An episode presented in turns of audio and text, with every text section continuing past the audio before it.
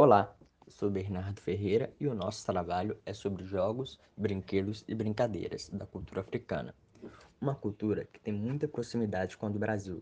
Gostaríamos de reforçar que não existe apenas uma cultura africana, mas sim que a África é um continente com diversos países com suas culturas e seus jogos, brinquedos e brincadeiras.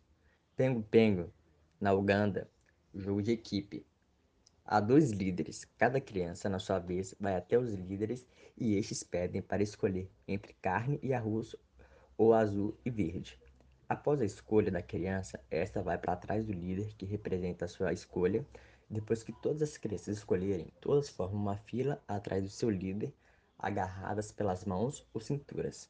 Os líderes, segurando as mãos um do outro, iniciam um cabo de guerra. Ganha quem arrastar o líder da equipe adversária.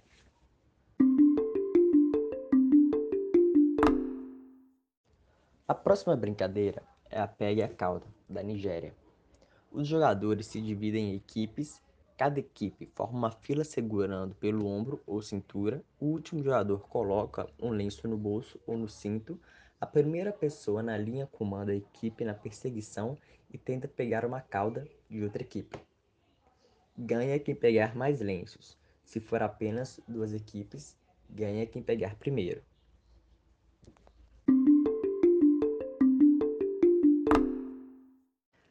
A terceira brincadeira é o terra-mar de Moçambique.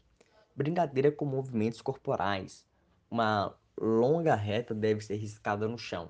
De um lado se escreve terra e do outro mar. No início, todas as crianças podem ficar no lado da terra, ou ao ouvirem mar, todos devem pular para o lado do mar. Ao ouvirem terra, pulam para o lado da terra. Quem pular para o lado errado sai. O último a permanecer sem errar vence.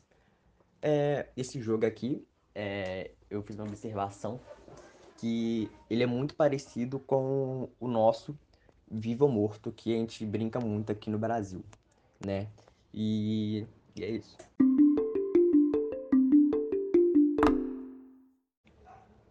Próximo é o jogo de tabuleiro Shishima, um jogo jogado pelas crianças do leste do Quênia. Na língua tirique, a palavra Shishima quer dizer extensão de água. Eles chamam as peças de embalavali ou pulgas d'água. As pulgas d'água movimentam-se tão rapidamente na água que é difícil acompanhá-las com o olhar. É com a mesma agilidade que os que movimentam suas peças no tabuleiro. As crianças do Quênia desenham o tabuleiro na areia e jogam com tampinhas de garrafa, com seixos ou botões. É jogado em um tabuleiro octagonal com três peças claras e três peças escuras. As regras são: coloquem as peças no tabuleiro, três para cada lado. Um jogador de cada vez mexe suas peças na linha até o próximo ponto vazio. Seguem revezando-se, seguem revezando-se.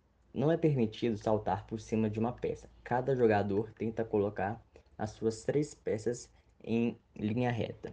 Ganha o jogo quem conseguir colocar três peças da mesma cor em uma fileira.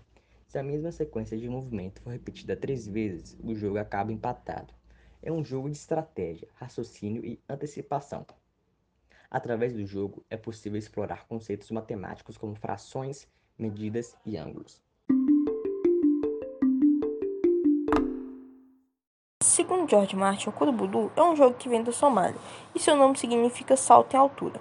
Ele tem esse nome pela tribo Isaac, da Somália. O jogo e todas suas variantes são de origem africana.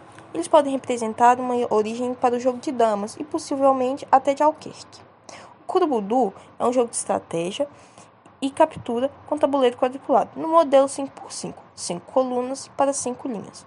Por sua facilidade de execução, também é comumente desenhado na terra. Joga-se com 24 peças, 12 de cada cor, em um tabuleiro com 25 quadrículas. O objetivo é capturar todas as peças do adversário.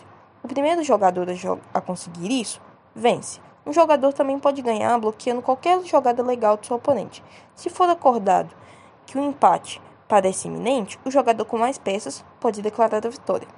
Os jogadores devem deslocar suas peças para as casas vazias, no sentido horizontal ou vertical. Não é permitido movimento ou captura na diagonal.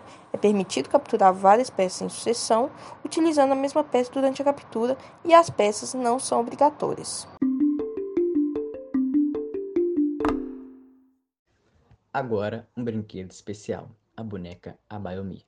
As bonecas Abayomi eram feitas de tranças ou nós de retalhos rasgados das saias das mães africanas que eram traficadas até o Brasil. As bonecas são um símbolo de resistência e serviam de amuleto protetor.